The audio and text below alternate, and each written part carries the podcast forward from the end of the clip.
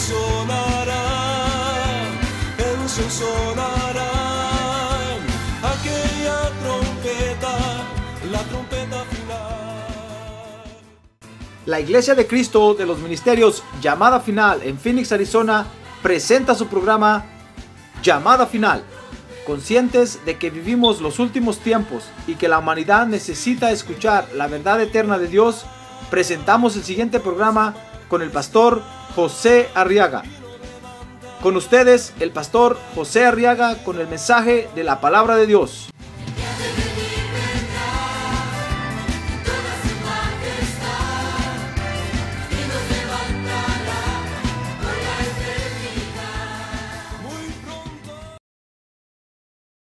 El Evangelio de San Juan, en el capítulo número 7, y vamos a leer los versos 37 y 38 del Evangelio de San Juan. Y quiero que me acompañe esta noche ahora a estudiar la palabra de Dios, hermano. Amén. Amén. ¿Vino usted a la escuela de Dios? Amén. Muy bien, entonces aprendamos la palabra de Dios. San Juan capítulo 7 dice el verso 37 que en el último y gran día de la fiesta Jesús se puso en pie y alzó la voz diciendo, si alguno tiene sed, venga a mí y beba.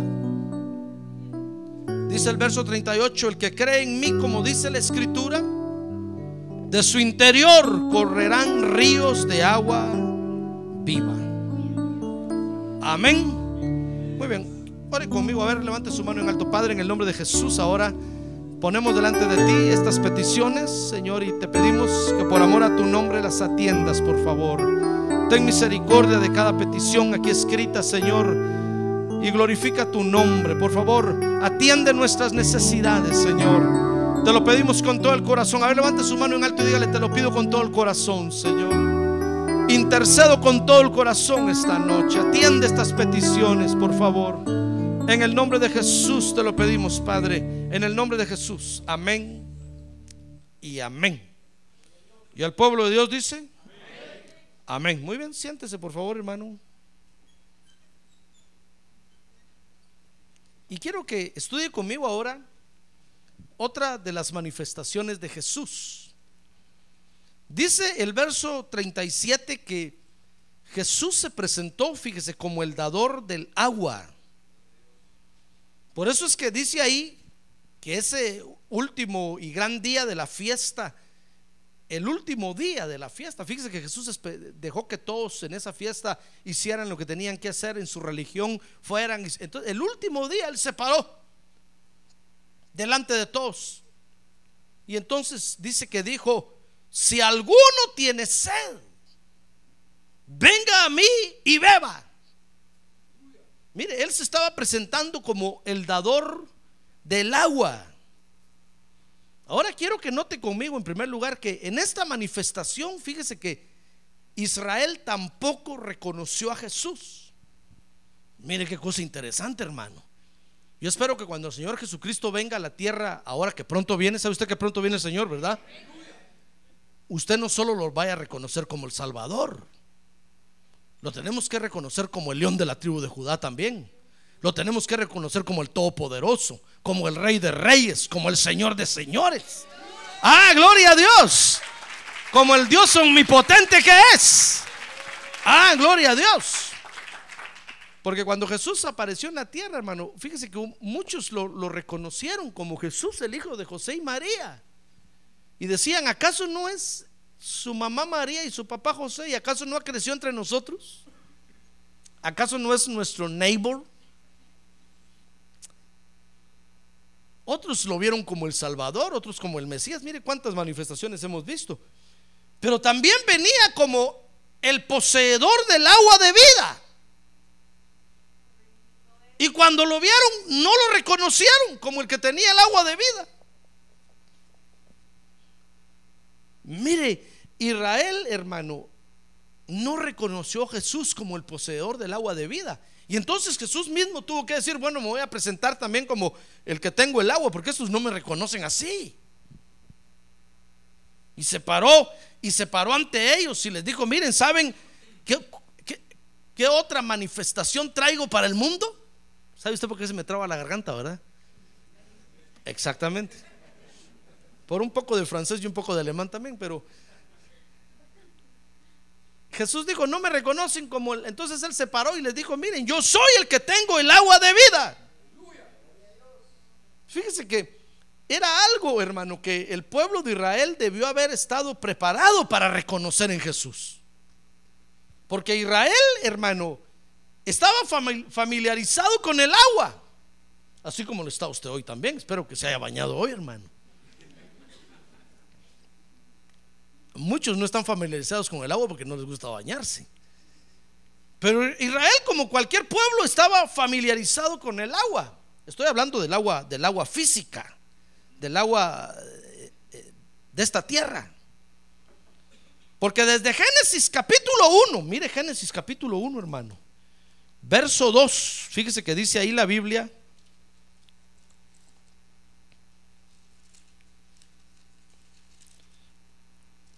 Ellos conocían el Génesis.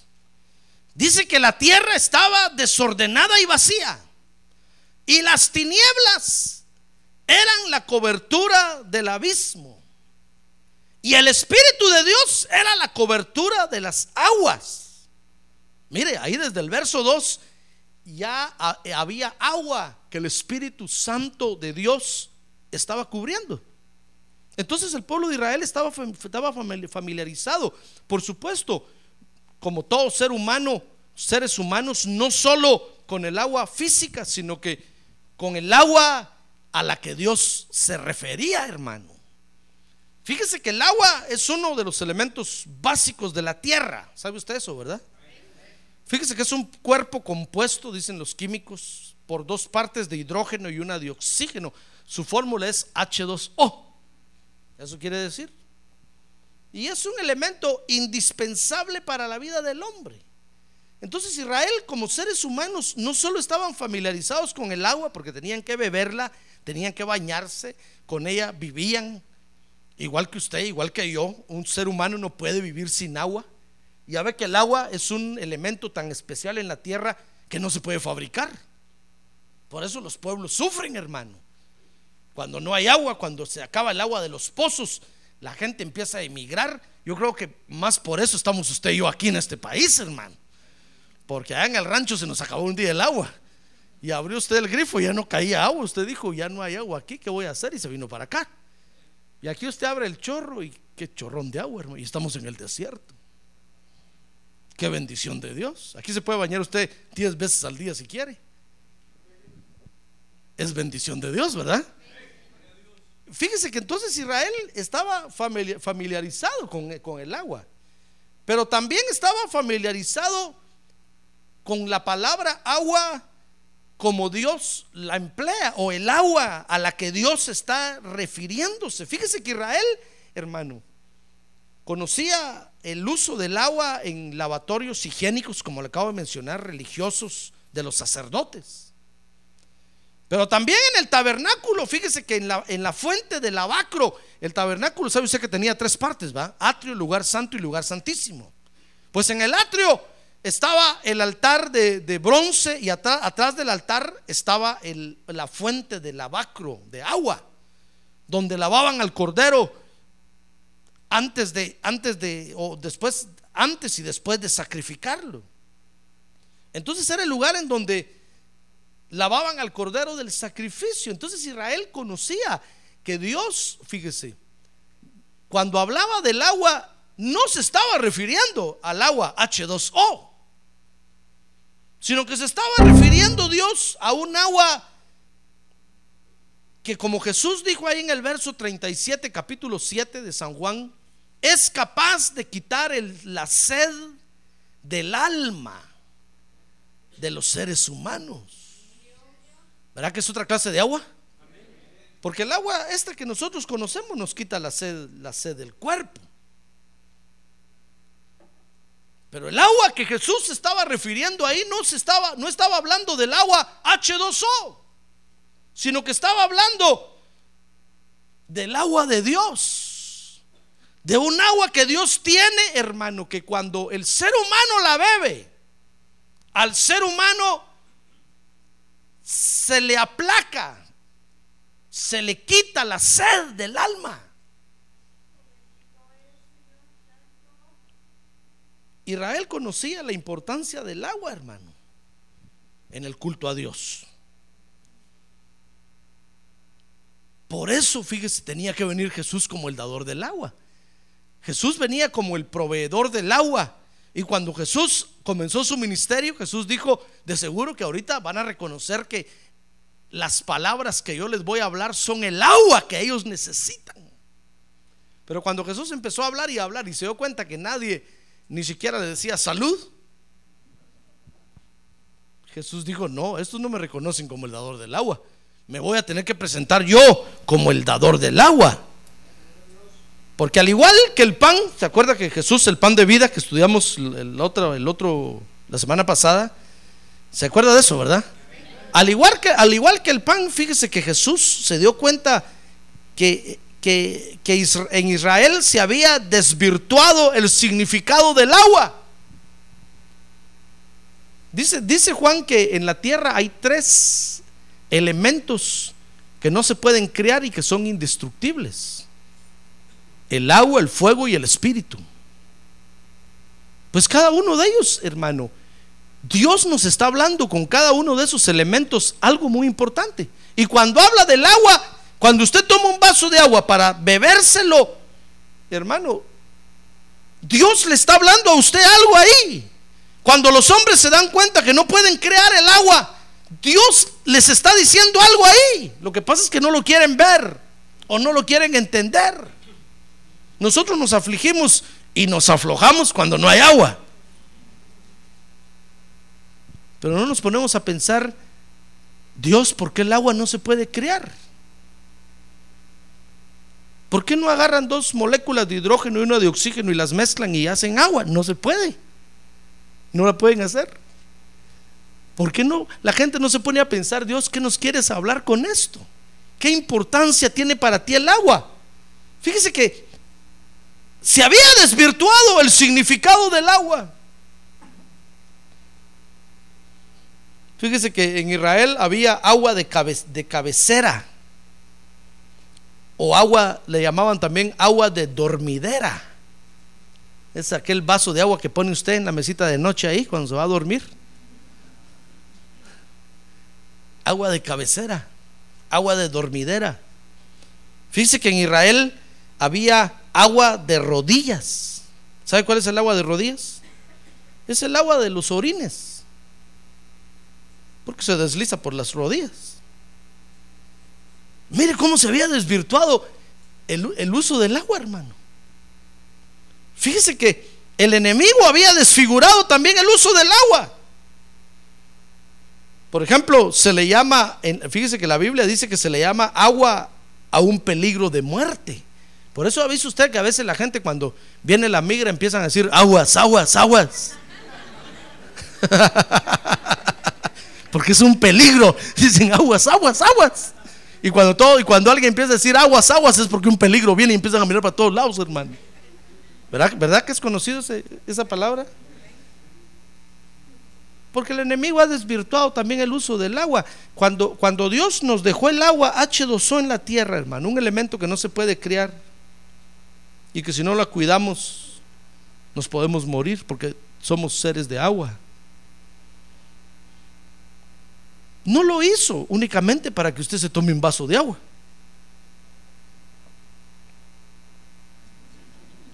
Para que usted haga café, haga té, para que tenga agua de dormidera, para que tenga agua de rodillas.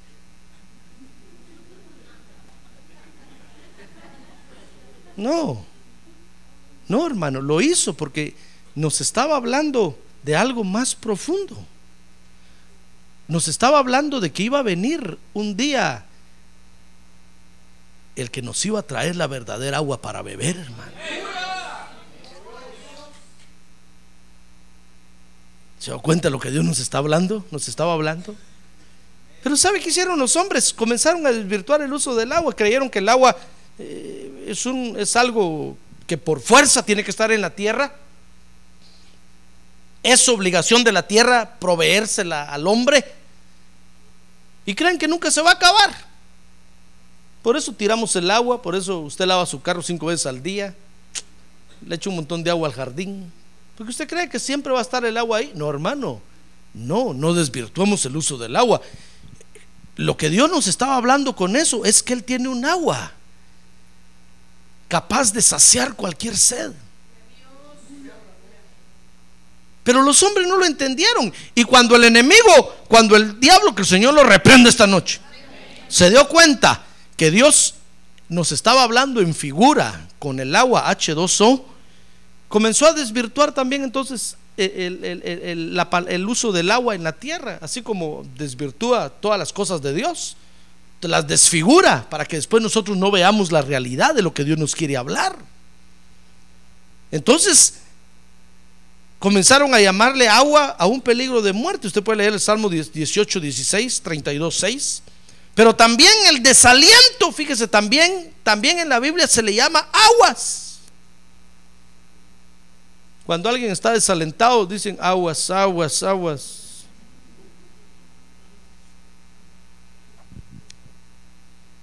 Aguas, aguas, dice. Porque está desalentado, no quiere hablar con nadie. No tiene fuerzas. Y Dios no estaba diciendo que el agua es figura del desaliento o que el agua es figura de la muerte. No. Si Jesucristo es el dador del agua, imagínense que es el agua, hermano. No puede ser, no puede ser un elemento para desaliento. Es más, físicamente hablando, nosotros tenemos que beber ocho vasos de agua al día, hermano. Porque el agua nos limpia el organismo y nos fortalece. Pero ya ve que usted se toma ocho Coca-Colas, valga la propaganda, y ni un vaso de agua. Se toma ocho vasos de jugo, diez tazas de café y ni un vaso de agua. Porque Dios lo que nos está diciendo ahí, hermano, es que nosotros necesitamos el agua pura. Pero más que hablar físicamente, está, nos está diciendo con esa figura que hay un agua pura que Él tiene, que la necesitamos para la sed de nuestra alma. Ah, gloria a Dios. Démosle un aplauso al Señor. Gloria a Dios. Gloria a Dios. A ver, diga, gloria a Dios. Por eso fue que Él dejó el agua, el agua física, hermano. porque es importante para nuestra vida. Entonces, deduciendo eso, nosotros tenemos que ver que el agua de Dios es importante, mucho más importante para nuestra vida que el agua física. Pero la gente desvirtuó el uso del agua y el diablo se encargó de desvirtuarlo más. Por eso tenía que venir Jesús a la tierra. Porque se dio cuenta que el uso del agua se había desvirtuado, hermano. Entonces cuando él se presentó en Israel, ninguno lo reconocía como el dador del agua. Porque todos decían, el agua, ah, la Coca-Cola es más rica. La Pepsi-Cola es mejor, tiene más azúcar. ¿Sabe usted que la, Coca-Cola la hicieron para los borrachos? Por eso no tiene mucho azúcar, para mezclarla con licor. Cambia la Pepsi-Cola si la hicieron para beber, por eso tiene más azúcar, para beber pura. Entonces la gente prefiere otra clase de aguas, hermano. Hicieron tequila, clan, kusha, como usted le llame. Yo no sé qué nombre. Eh, licor de olla. Y la gente prefiere tomar esas otras aguas, hermano. Y entonces cuando, cuando aparece Jesús como el dador del agua, todos dicen, ah, hay aguas mejores. El agua que Jesús da es insípida. Fíjese que el agua, una de las, de las características del agua pura es que es insípida, incolora e inolora. No tiene color, quiere decir eso, no tiene sabor y es clara. Entonces, cuando todos ven el vaso de agua, hermano, mire, pregúntele usted a alguien qué prefiere un vaso de agua o un vaso de Coca-Cola, agarra el vaso de Coca-Cola. Dicen, el agua no. Yo no estoy acostumbrado a tomar agua pura. Y cuando yo empecé a conocer a mi esposa, en la casa de ella tomaba mucho agua, hermano, pura. Entonces el primer día que yo me senté a comer con ellos en su casa y me sirvieron mi comida y lo que me dieron para beber fue un vaso de agua, yo me sentí ofendido. Porque en mi casa, que, que le den a uno para comer un vaso de agua era, era porque de veras estaba pobre, el pobre no tenía para comprar una Coca-Cola. Entonces cuando me dieron un vaso de agua dije yo, por casualidad no tienen un poquito de azúcar ahí con un colorcito para... Entonces me di cuenta que ellos agua pura toman, tomaban, hermano. Entonces yo me quedé asustado, dije, qué buena costumbre. En mi casa a mí me acostumbraron a tomar más Coca-Cola que saber qué, o más agua con color. Y es más saludable tomar agua pura, ¿sí o no? Pero ya ve, la gente prefiere más el agua con colorcito. Y usted le dice a la gente, venga, aquí está Jesús, el dador del agua. Y dice, ah, la church, no, la iglesia, no. Qué aburrido. ¿Por qué no le ponen un poquito de colorcito y azuquitar ahí? Y por eso la gente cree que a veces nosotros cuando cantamos aplaudimos para darle más ambiente al asunto, hermano. Y cantamos y bailamos y nos movemos como quien dice para darle más saborcito al asunto. No es eso. Pero la gente desprecia el agua de Jesús porque el hombre y el diablo se han dedicado a desvirtuar el agua en la tierra, hermano. Y cuando Jesús entonces aparece como el dador del agua, todo el mundo lo desprecia. Porque dicen, es que el agua que tiene Jesús, qué feo. Yo prefiero, dicen mejor los mensajes que dan allá cuando está el rock and roll, cuando está, eh, cuando están estos y están nosotros. Pero el agua de Jesús es insípida, incolora, inolora. Qué feo. ¿Se da cuenta? El diablo, que el Señor lo reprenda otra vez esta noche, se ha encargado, fíjese, de desfigurar las virtudes de Dios en la tierra. Y entonces cuando apareció Jesús, nadie lo reconocía como el dador del agua. Les era difícil entender lo que él estaba hablando. Porque habían despreciado el agua de Dios y la habían desfigurado, habían hecho broma de ella, habían hecho hasta, hasta a la muerte se la habían atribuido. Por eso tenía que venir Jesús a la tierra, hermano. Cuando Jesús vio todo eso, le dijo al Padre, no, Padre, ya no me detengas, me voy ahorita a la tierra, voy a ir a arreglar ese asunto, voy a ir a poner en orden esto. Esta gente se está paseando en lo que tú les diste. Y si no los paramos, Nadie los va a poder detener después. Entonces vino Jesús a la tierra, fíjese. Y se declaró ahí en San Juan 7:37 como el dador del agua. Dice San Juan 7:37 que se paró delante de la multitud y dijo, si alguno tiene sed, venga a mí y beba. Y oiga bien, hermano, no está diciendo que la sed se le va a terminar totalmente. Porque muchos creen, hermano, que vienen a la iglesia y que ya no tienen más por qué venir a la iglesia. Dicen, no, si yo fui un día a la iglesia y acepté a Jesús y, yo creo que ya no tengo por qué volver a ir. No, no, no, es que Jesús no les dijo, miren, el que tenga sed, venga y yo le voy a dar agua y, y beba y se le va a terminar la sed. No, fíjese que el original, el original dice, el que tenga, el que tenga, dice el verso 37, si alguno tiene sed, siga viniendo a mí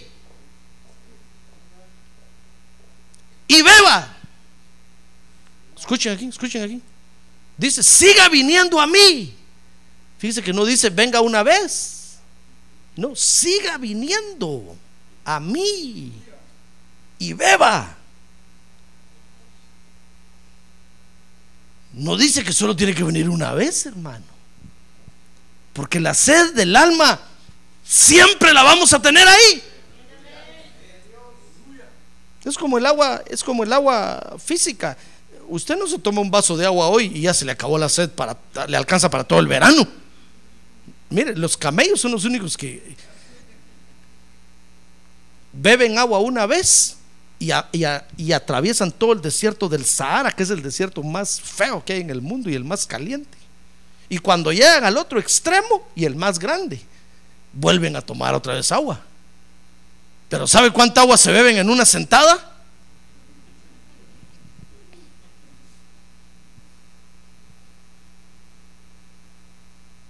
Por eso aguantan. Dice que la ojiva que tienen aquí atrás, hermano, es un reservorio de agua que tienen. Beben agua, pero ahí se la almacenan. Y entonces van caminando y van ahí adentro, van bebiendo, van bebiendo, van bebiendo. Pero nosotros no podemos tomar un vaso de agua y aguantar todo el verano sin tomar. No, hermano. Lo mismo es espiritualmente. Jesús dijo, yo tengo el agua. Si usted tiene sed, siga viniendo. Siga viniendo y siga bebiendo. Y la sed usted la va a controlar. Por eso decía el salmista, solo en Dios está mi alma acallada.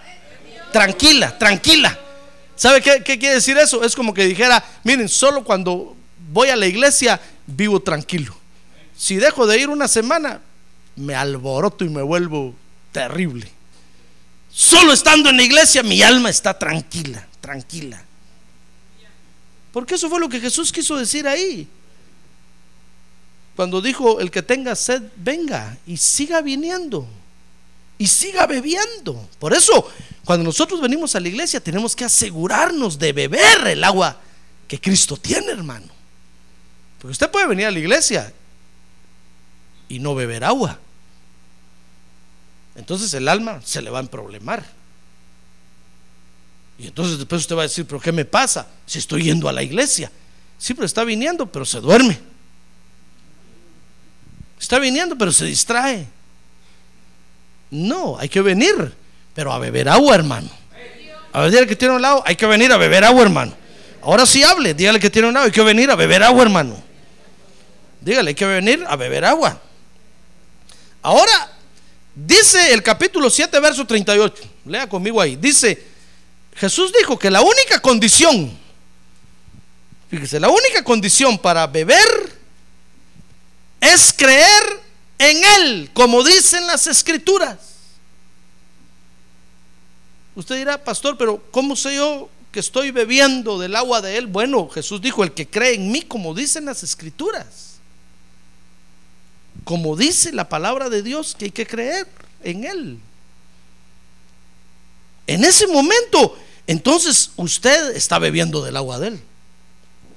Pero usted no puede venir a la iglesia, hermano, y creer en Jesús como usted quiere creer, como es su opinión, como es su criterio. Tal vez usted dirá, miren, yo, yo creo, sí, yo creo en Jesús, pero yo creo que pues que eh, fue así, así, que el asunto es así, así. No, no, no, no.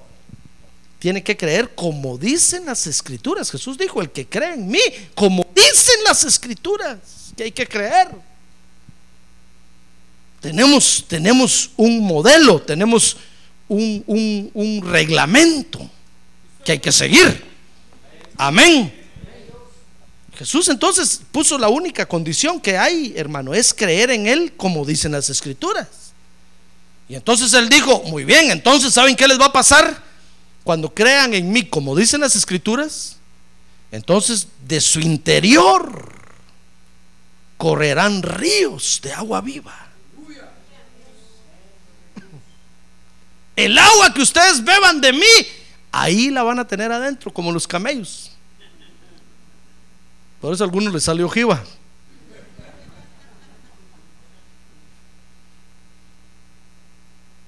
Y ahí va a estar corriendo, van a estar, son ríos de agua viva. Fíjese que dice otra, otra versión de la Biblia que de su interior, cuando dice de su interior, dice de su vientre. De aquí, mire, este es el vientre, ¿verdad? Del vientre correrán ríos de agua viva. Fíjese que son, es un agua que no viene de la mente.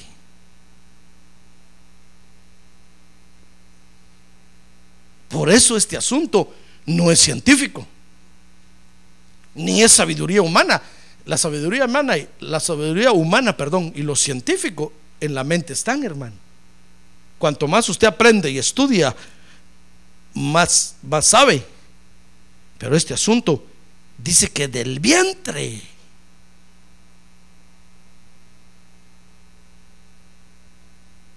Mire, mire mi vientre. Ahora entenderá por qué lo tengo tan grande.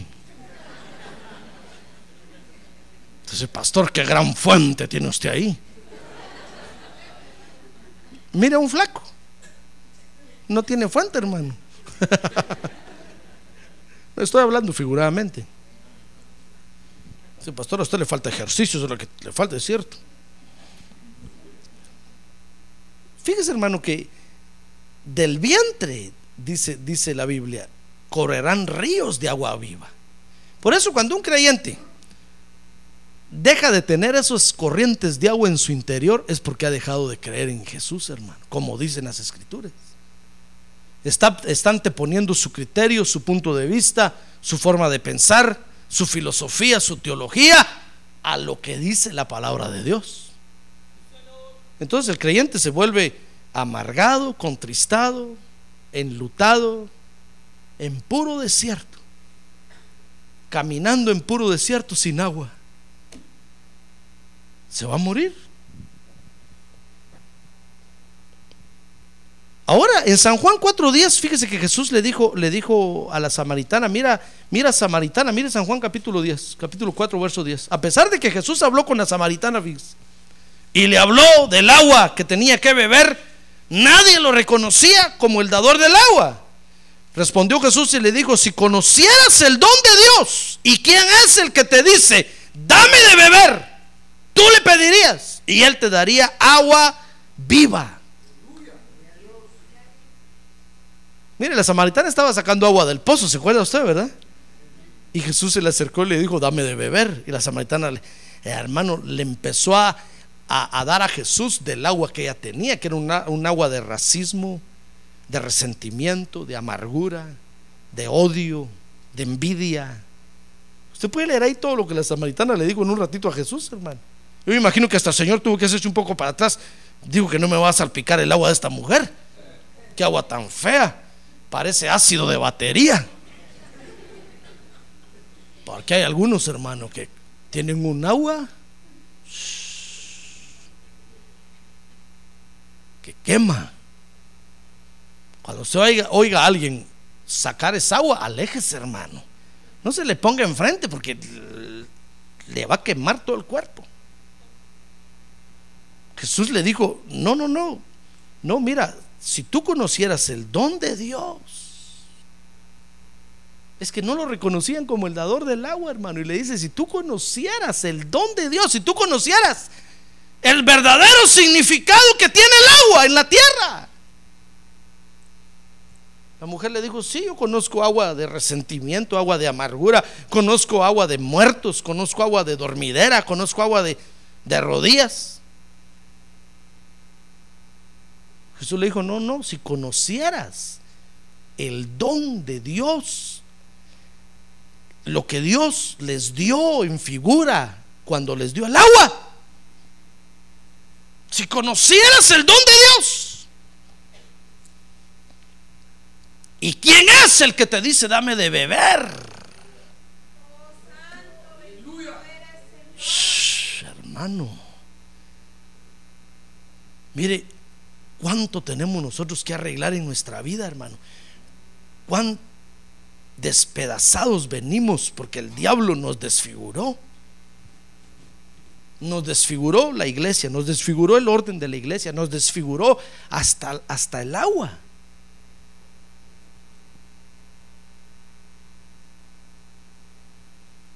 Por eso Jesús le digo, si conocieras el don, ¿qué, qué te pasa, mujer? ¿No entiendes lo que es agua quiere, quiere, quiere decir?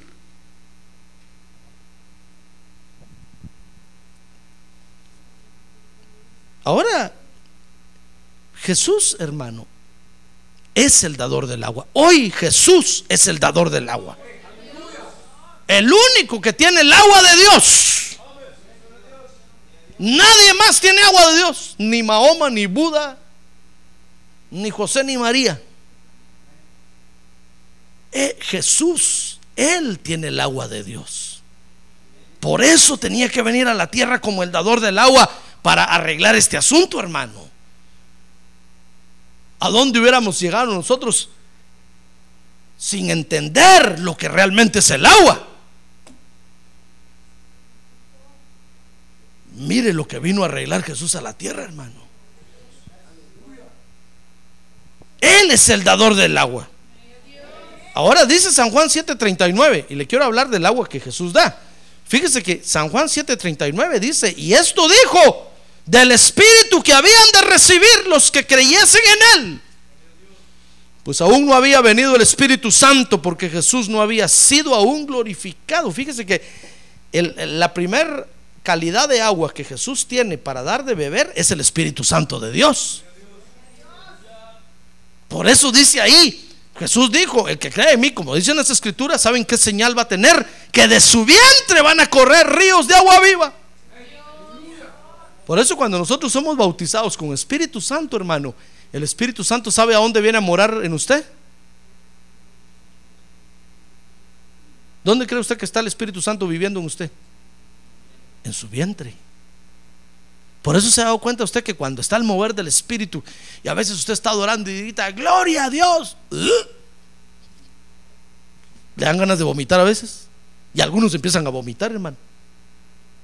Porque aquí está el Espíritu Santo y cuando el Espíritu Santo ve que hay una opresión ahí, ¿sabe qué hace? ¿Cuál es la reacción lógica de su cuerpo? Arrojarlo o devolverlo o echarlo fuera. Por eso mire usted, cuando los brujos, que el Señor lo reprende esta noche también, hacen alguna comida hechizada para alguien, ¿por qué cree usted que la comida es la que hechizan? Porque va al estómago. Y ahí le queda amarrado, ahí le queda un nudo al que se la comió. Y empieza a tener problemas Fíjese que los hechizos, dicen los brujos, ellos lo hacen para cambiar el futuro de la gente. Por eso cuando la gente dice, fíjese que, por ejemplo, va una señora, fíjese que mi marido es muy borracho, mujeriego, parrandero y jugador. Es un Juan charrasqueado.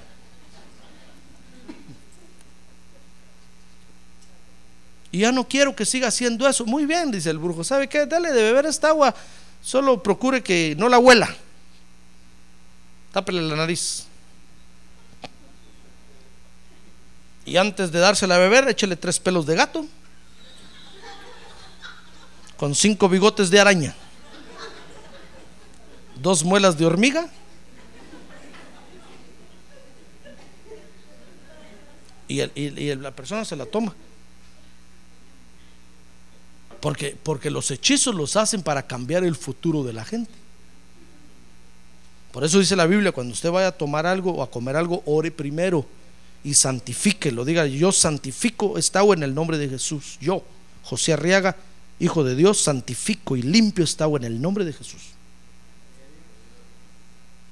Entonces usted puede comer y beber con seguridad. Y va al estómago. Pero cuando usted ha comido y ha bebido algo por ahí que le han hecho, y usted viene de repente al culto y empieza a danzar y de repente, ¿qué me pasa? Comí mucho. No. Es que aquí está morando el Espíritu de Dios, hermano. A ver, tome, tóquese su vientrecito. Ahora, y a ver, ¿por qué lo tiene que cuidar? A ver, sóbeselo así con cariño. No me va a decir, mire, pastor, ¿no será que por eso le tocan la panza a Buda? No, esa es otra cosa, hermano. Pero de nuestro vientre corren ríos de agua viva. Porque Jesús estaba hablando que todos los que creen en Él, Él les va a dar del Espíritu Santo. Que es el primer agua que bebemos. Ay, que viene a ser una fuente en nuestro vientre. Por eso cuando Juan el Bautista estaba bautizando en agua, le dijo a la gente, saben, yo los bautizo en agua, pero detrás de mí viene otro que los va a bautizar. Mire, relacionó el agua con el Espíritu Santo. Que los va a bautizar, pero en Espíritu Santo y fuego. Porque es, es el agua que Jesús tiene para darnos, hermano. Por eso usted tiene que dejar que esos ríos de agua viva fluyan dentro de usted. Y fluyen cuando nosotros hablamos lenguas. Cada vez que usted habla lenguas y habla lenguas y habla lenguas, el, Espíritu Santo está fluyendo, está fluyendo, está fluyendo. Pero hay otra agua que, Jesús tiene para dar de beber, dice San Juan capítulo 15, verso 3. Cuando Jesús estaba diciendo, venga, todo el que tenga sed, venga a mí y beba, estaba diciendo, vengan, yo les voy a dar el Espíritu Santo, los voy a bautizar con el Espíritu Santo. Y se les va a volver una fuente de agua viva en su vientre. Pero dice San Juan 15:3, Jesús les dice a los discípulos, ya vosotros estáis limpios por la palabra que os he hablado. Porque resulta, hermano, que el otro agua que el Señor tiene es la palabra de Dios.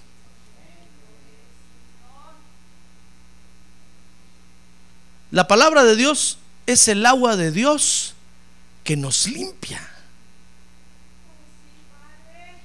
Cada vez que nosotros oímos la palabra de Dios predicada, hermano, oiga, no es que usted lea la palabra de Dios, es bueno leer la palabra de Dios, léala. Pero cada vez que usted oye la palabra de Dios predicada, es, es el agua que Dios le da para limpiarlo.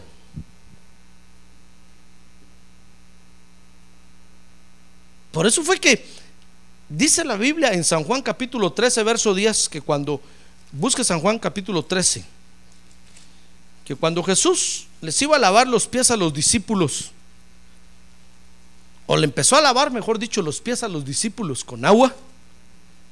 Entonces dice el verso 9 que Simón Pedro le dijo, Señor, no solo mis pies, lávame también las manos y la cabeza, cuando entendió lo que Jesús estaba haciendo. Y entonces dice el verso 10 que Jesús le dijo, el que está lavado no necesita sino lavarse los pies únicamente, pues está todo limpio y vosotros estáis limpios.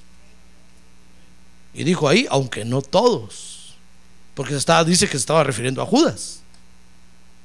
Pero, pero lo que quiero que vea, hermano, es que la palabra que el Señor nos da nos limpia, nos limpia, nos limpia. Entonces cuando usted le dice, Señor, límpiame, ¿sabe qué le responde el Señor? Escucha mi palabra, no te duermas. Ahora diga que tiene un lado, no se duerma, hermano. Ya lo vieron, dígale. Cuando usted le dice, Señor, límpiame, quiero ser limpio, el Señor le dice, muy bien, recibe mi palabra, escúchala y ponla por obra. Es mi palabra la que te limpia, es mi palabra el agua que yo te doy para que te limpie, para que te limpie. Y entonces Jesús les dijo, ¿saben? Entonces ya no tienen necesidad de limpieza, solo los pies. Porque los pies, hermano, es figura de nuestro andar diario en la tierra. Mire, ahorita usted sale de la iglesia, se va a su casa, mañana va a su trabajo y eh, vuelve a regresar el viernes. Y, y entonces va a traer los pies, entonces va a traer los pies sucios. Entonces usted necesita limpiarse los pies. ¿Y sabe cómo se limpian los pies? Con la confesión de nuestros pecados, hermano porque los pies se empolvan. Por eso en la antigüedad, en ese tiempo tenían la costumbre, como caminaban grandes distancias y los zapatos no eran como los de nosotros hoy, los pies se empolvaban. Entonces cuando llegaban al otro lugar a donde iban a visitar o a pasear, allá les lavaban los pies con agua para quitarles el polvo de encima. Entonces Jesús les, le dice a Pedro, mira Pedro, el cuerpo no te lo va a lavar porque ya, tú ya estás limpio por la palabra que te hablé. Necesitas estarte limpiando los pies. Porque caminas en el mundo todos los días, te contaminas. Entonces necesitas. Por eso nosotros estamos en... Fíjense, nosotros toda la semana recibimos la palabra de Dios. ¿Ya se dio cuenta? ¿La recibe usted? Recibimos la, y esa palabra la ponemos por obra y nos limpia. El Espíritu Santo la toma, la aplica en nuestra vida y nos va diciendo y nos, y nos limpia, nos limpia, nos limpia, nos limpia. Pero los pies se nos ensucian cada día, hermano. Y si usted no se quita el polvo de los pies, a ver, mírese sus pies. ¿Cómo cree que se le van a poner los pies si no se quita el polvo de los pies? De repente va a traer un bloque de lodo así, hermano. Y no es que sean zapatos modernos, sino que es el todo, el, estoy hablando figuradamente, espiritualmente, es todo el polvo de contaminación que tiene encima.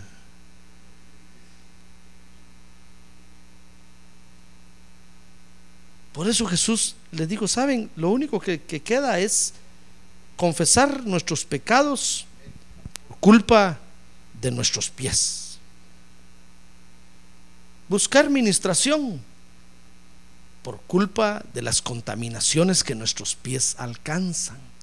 Mire qué bonito esto. No está diciendo Jesús se contamina la cabeza, se contamina el corazón, se contaminan los pulmones, se contaminan las manos. No, no está diciendo, saben, a ustedes lo único que se les contamina son los pies. Ya no tienen que traer las manos y la cabeza y, las orejas para limpiar. No, no, no. Solo los pies.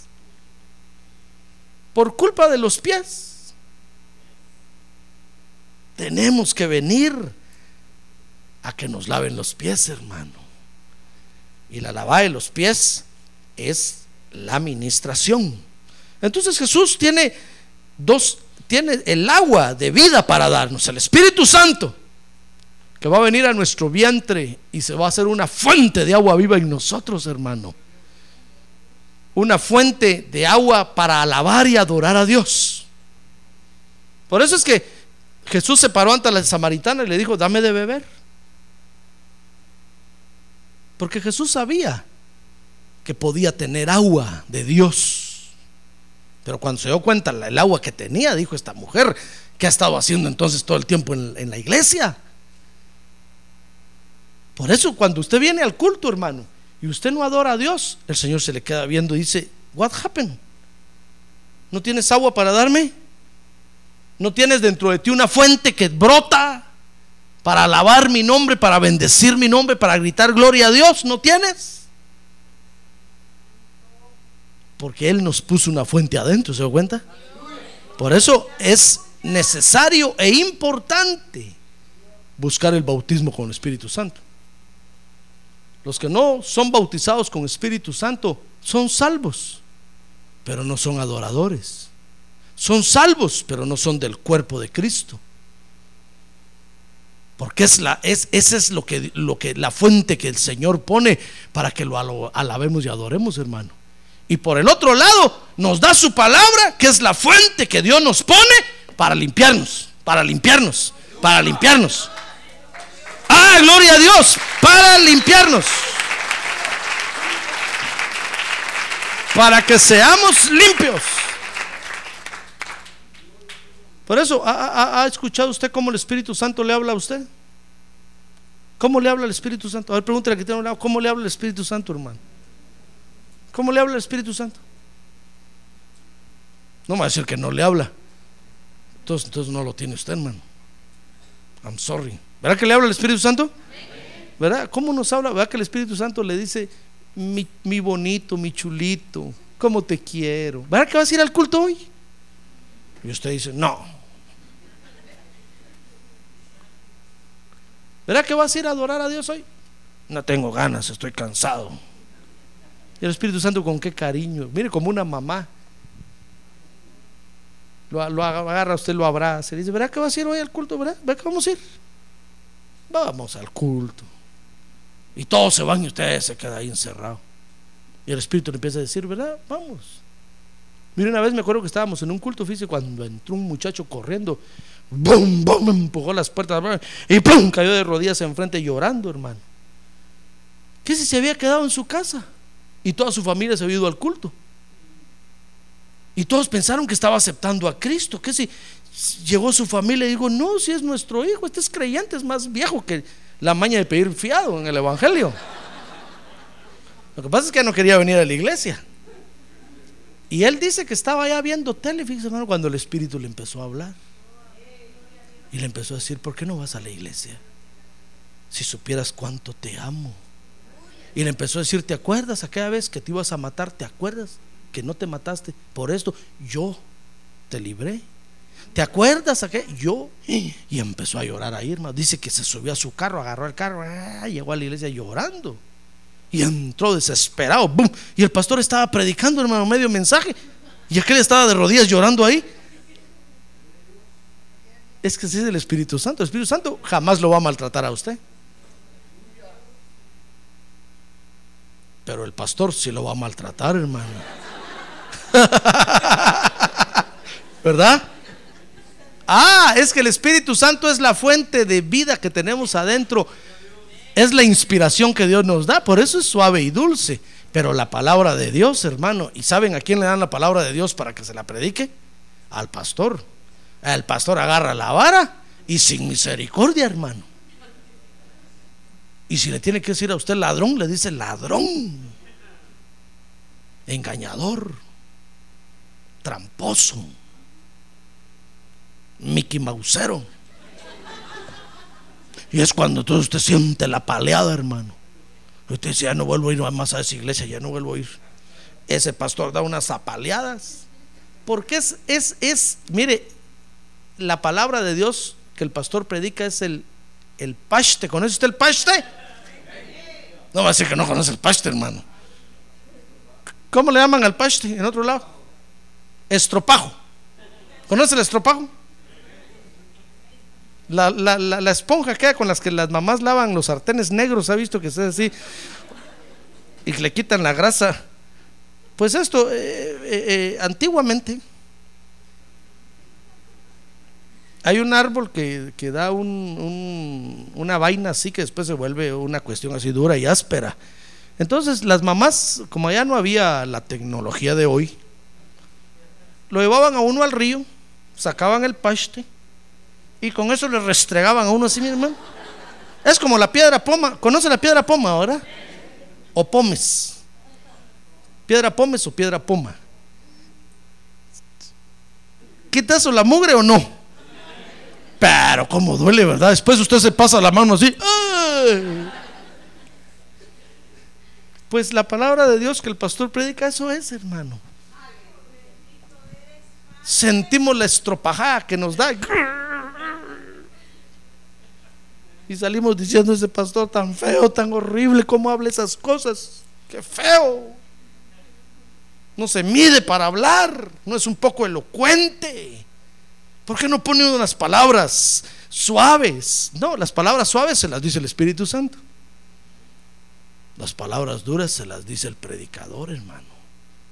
Por eso dice, dice el eclesiastés que como clavos hincados son las palabras del maestro en el corazón del que las escucha. Porque usted siente como que le meten una puñalada.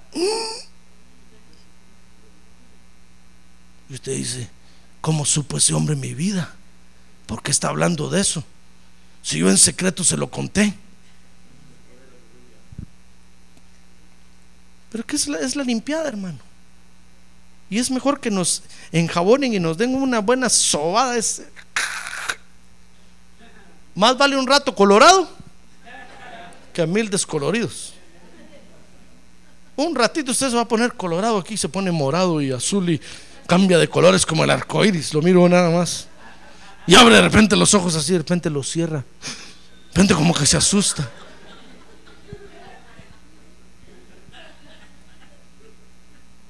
Pero yo le seguro que al ratito va a estar usted limpio, limpio, limpio y sano. ¡Ah, gloria a Dios! Limpio y sano.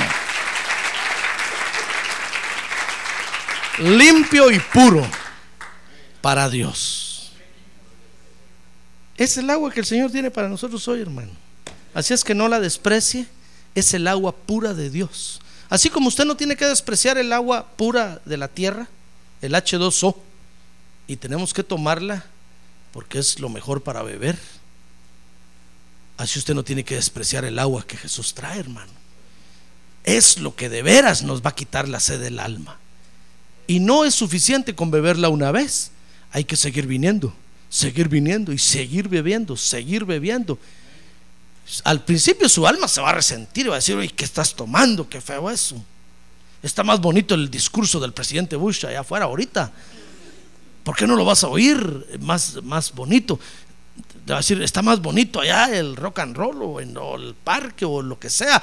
Dígale usted, no, alma, tranquilízate, esto te conviene. Quieta, quieta en el nombre de Jesús, quieta. Bebe, bebe, bebe. Es para tu sanidad. Pero después va a ver que su alma se va a acostumbrar y la, la misma alma le va a decir, y hoy no, no vas a ir a, a tomar agua ya. Agua bendita.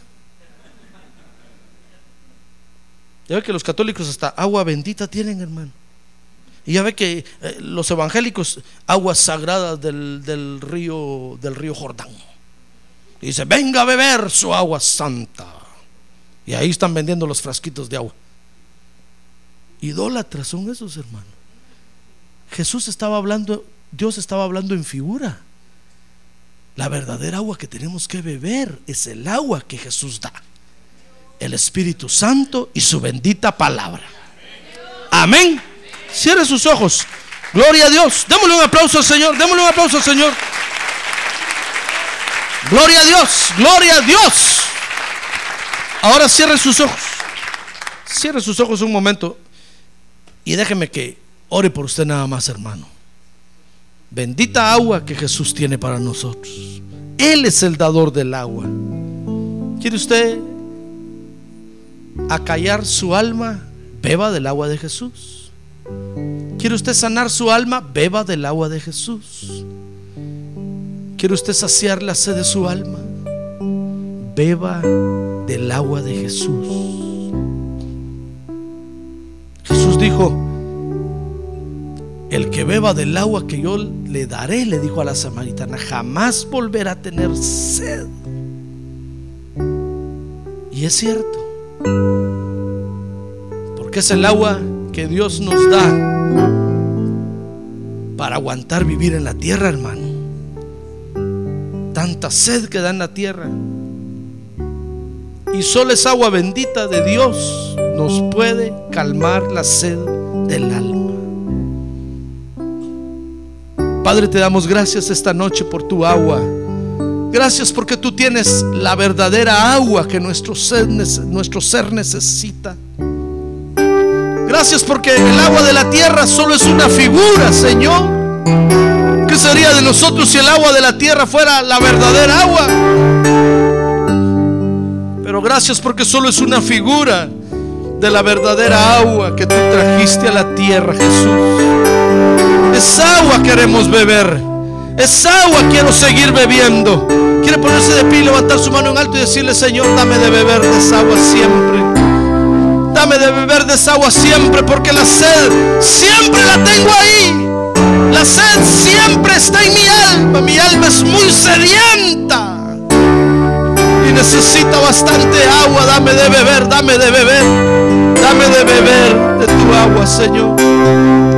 Dame de beber. Dígale, dame de beber de tu agua, Señor. Yo que tengo sed, yo que estoy sediento. Necesito siempre de tu agua. Danos de beber de tu agua, Señor. Envía tu Espíritu Santo a nuestra vida siempre y que tu palabra siempre esté con nosotros. Oh Dios, danos de beber. Levanta tus manos.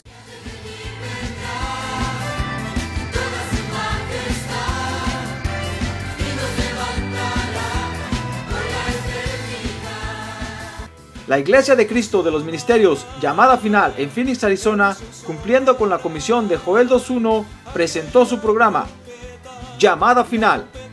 Esperamos que nos vuelva a sintonizar la próxima semana a la misma hora por esta emisora. Los invitamos a nuestras reuniones en el 6023 Norte 71 Drive, esquina con Bethany Home Road. Para mayor información puede llamarnos al 1259 o visitarnos en la internet al www.llamadafinalphoenix.com.